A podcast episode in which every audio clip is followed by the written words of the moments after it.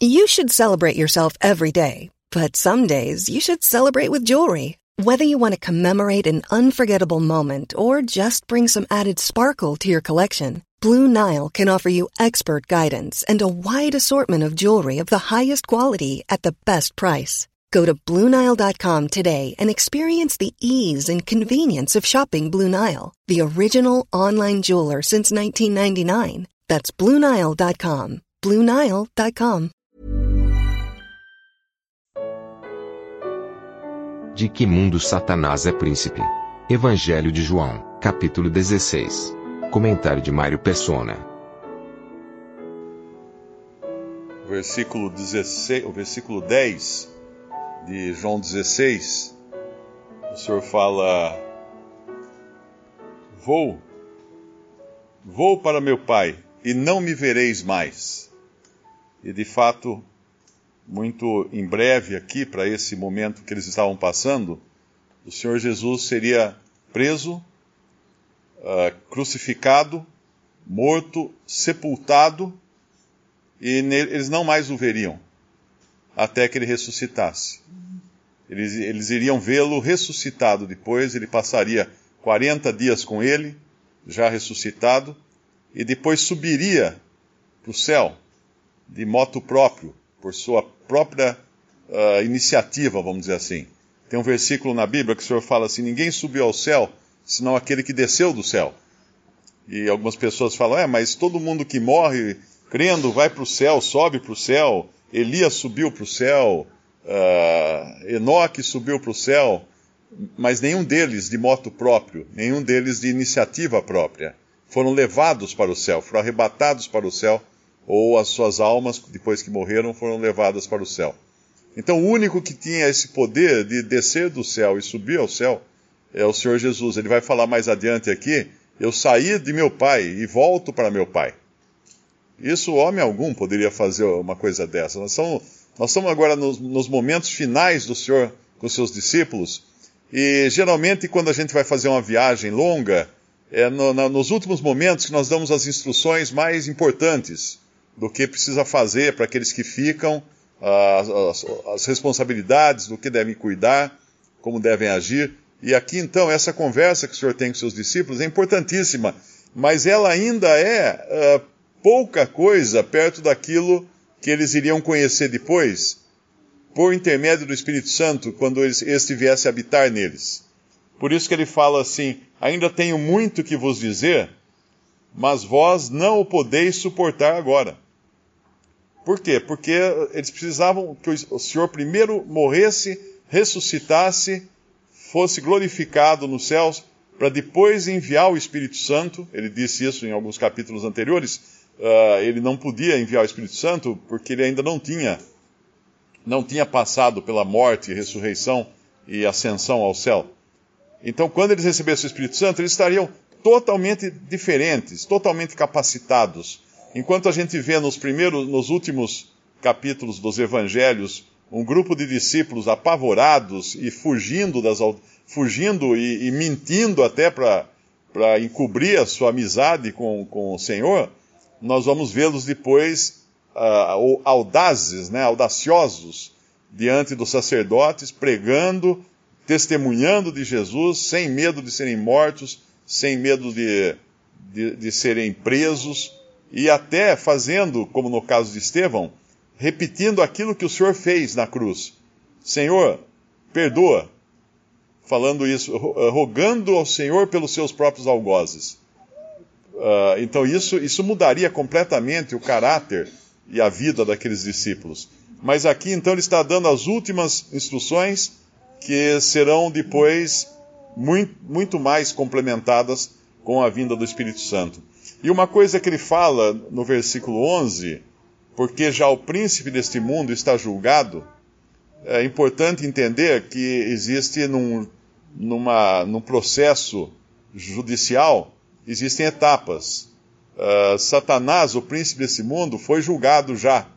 E na cruz ele já recebeu, uh, pisou, foi pisada a cabeça da serpente, como havia sido prometido no Éden, quando Deus falou para Satanás que ele iria ferir o, o calcanhar do descendente da mulher, mas que esse lhe pisaria a cabeça. E a cabeça é onde está o veneno. O veneno da cobra está na cabeça. Então, na cruz, o Senhor Jesus anulou o poder de Satanás sobre aqueles que são do povo de Deus. E agora, ele diz aqui: o príncipe deste mundo já está julgado. É importante entender, hoje, hoje de manhã eu fiquei uh, lendo umas passagens, pesquisando sobre mundo, a palavra mundo, o que significa mundo na Bíblia. E às vezes a gente fica surpreso de, de ver quando vai, vai ler uh, numa, numa Bíblia interlinear, grego uh, e português, ou grego e inglês, que, é, que eu tenho é grego e inglês, vai descobrir que mundo nem sempre é mundo né, na Bíblia. Existe mundo que foi traduzido como mundo, mas fala da, da Terra, do planeta Terra. Existe mundo, que foi traduzido como mundo, mas fala da, da, da esfera das pessoas, da humanidade, dos habitantes da Terra. Diferentes palavras gregas definem diferentes explicações para mundo. Então aqui, ele está falando do mundo uh, nesse sentido dos habitantes, e não necessariamente do planeta Terra.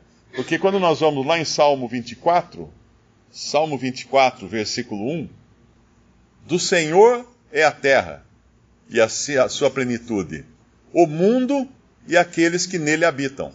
Aqui, inclusive, define muito bem a diferença entre o planeta e a, o conjunto das pessoas que habitam no planeta. No caso aqui, mundo. Uh, no grego, eu acho que é, é, é cosmos. No, é, aqui, é, aqui é hebraico, né? no grego, uh, nas passagens do Novo Testamento falando de mundo, a palavra é cosmo. E cosmo nós usamos também em português quando a gente fala de uma pessoa que é cosmopolita. O que é uma pessoa cosmopolita? É uma pessoa que nasceu e vive numa grande cidade, numa grande metrópole. Ela é cosmopolita. E assim é, então esse, esse mundo tem mais o sentido de, de conjunto de, de pessoas. E quando fala aqui que do Senhor é a terra, o mundo e aqueles que nele habitam, porque esses são os direitos de Jeová sobre todo o mundo. Todo mundo. E quando fala lá que, que Satanás é o príncipe do mundo, uh, isso não significa que Deus o elegeu príncipe, mas que ele usurpou esse papel, essa, essa posição de príncipe, porque os homens entregaram isso a ele. Foram os homens que entregaram a Satanás o principado do mundo, porque lá em. Se a gente vai em Lucas capítulo 4, versículo 6, versículo 5. E o diabo, levando-o a um alto monte, mostrou-lhe, num momento de tempo, todos os reinos do mundo. E disse-lhe o diabo: Dar-te-ei a ti todo esse poder e a sua glória, porque a mim me foi entregue e dou a quem quero. Mas quem entregou então todo esse poder, toda essa glória? Os homens. Os homens, quando disseram a respeito de Cristo, de maneira parabólica, como o Senhor contou, não queremos que este reine sobre nós. Não temos rei senão César. Era isso que eles estavam fazendo. O mundo não ficou sem rei para os homens. O mundo ganhou um, um rei, um príncipe agora que os homens elegeram como príncipe, mas é um usurpador. Na realidade, ele não tem direitos, porque a criação pertence a, ao Senhor Jesus Cristo.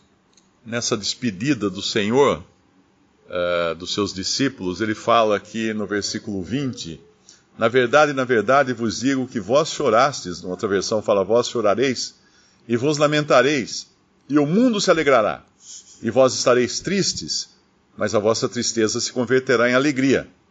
O mundo se alegrou quando se livrou do Senhor Jesus. E o mundo está até hoje alegre por não ter o Senhor aqui importunando os caminhos do mundo. Porque é isso que eles queriam, não queremos que esse reine sobre nós.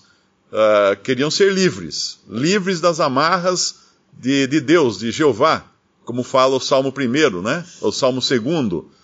Podemos até ler o Salmo 2 para entender qual é o desejo do mundo. Versículo 1 diz assim: Porque se amotinam as nações, os povos imaginam coisas vãs, Os reis da terra se levantam e os príncipes juntos se mancomunam contra o Senhor e contra o seu ungido, dizendo: Rompamos as suas ataduras, sacudamos de nós as suas cordas. Aquele que habita nos céus se rirá, o Senhor zombará, zombará deles. E aí vem a, a parte que ele fala do, do filho, né, da, da ira, no versículo 5. Então lhes falará na sua ira e no seu furor os confundirá. E depois, mais à frente, vai falar do juízo das nações, que é quando o Senhor Jesus vem para reinar. Então, enquanto hoje nós, o mundo está alegre. E o cristão, como é que está hoje no mundo? Deveria estar alegre também. Deveria viver alegre. Porque aqui fala no versículo, uh, no final do versículo 20, a vossa tristeza se converterá em alegria. E depois ele dá uh, o exemplo da mãe que sofre na hora do parto, chora na hora do parto, uh, tem muita, muita agonia na hora do parto, mas a hora que ela vê a criança, ela não se lembra mais do versículo 21, não se lembra da aflição pelo prazer de haver nascido um homem no mundo. E aí no versículo 22, assim também vós agora, na verdade tendes tristeza, mas outra vez vos verei, e o vosso coração se alegrará, e a vossa alegria ninguém vô-la tirará. Ninguém vô-la tirará. Eu creio que, por mais que nós, como cristãos, passemos por tribulações nesse mundo, existe uma alegria no coração do crente que nenhum incrédulo pode ter. Porque o salvo tem a certeza da sua salvação eterna, tem a certeza do seu destino eterno. Quer maior angústia do que uma pessoa não saber para onde vai. Quem já pegou o ônibus errado sabe o que, que acontece. Né? Você entra no ônibus, está todo. De repente você percebe que não é aquele o caminho. Você está indo para um lugar que você não conhece. Você fica desesperado, porque você vai ter que descer num lugar que não, não vai dar para pegar outro ônibus e aí atrapalha toda a sua, toda a sua programação. As, o incrédulo, o incrédulo vive assim, ele, ele procura cobrir isso, cobrir essa ansiedade, cobrir essa tristeza ou esse medo com outras coisas, com drogas, com festas, com uh, consumo, para matar e encobrir, mas lá no fundo, a hora que ele põe a cabeça no travesseiro, ele sabe que ele morre. Ele sabe que ele tem um destino e ele só não sabe para onde vai. E ele tem medo de Deus. Ele tem pavor de Deus. O crente teme a Deus, mas não é medo de Deus. Teme a Deus no sentido de respeito para com Deus, mas não tem medo de Deus, porque não tem juízo. O juízo já caiu todo sobre Cristo. Ali o fogo do juízo de Deus já caiu. Eu gosto do exemplo do canavial em chamas, né? Que é aquele homem que quer se salvar das chamas, o que ele faz? Ele tira o isqueiro do bolso e põe fogo na, na cana perto dele. Aí, quando o vento leva o fogo para mais longe dele, ele simplesmente se coloca no lugar que a cana já queimou porque quando o incêndio chegar nele, não vai queimá-lo, porque ali o fogo já queimou.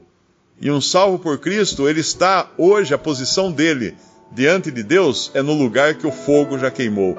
O juízo, o fogo do juízo de Deus caiu sobre Cristo. Estamos em Cristo, estamos protegidos agora do juízo de Deus. Visite respondi.com.br. Visite também 3minutos.net.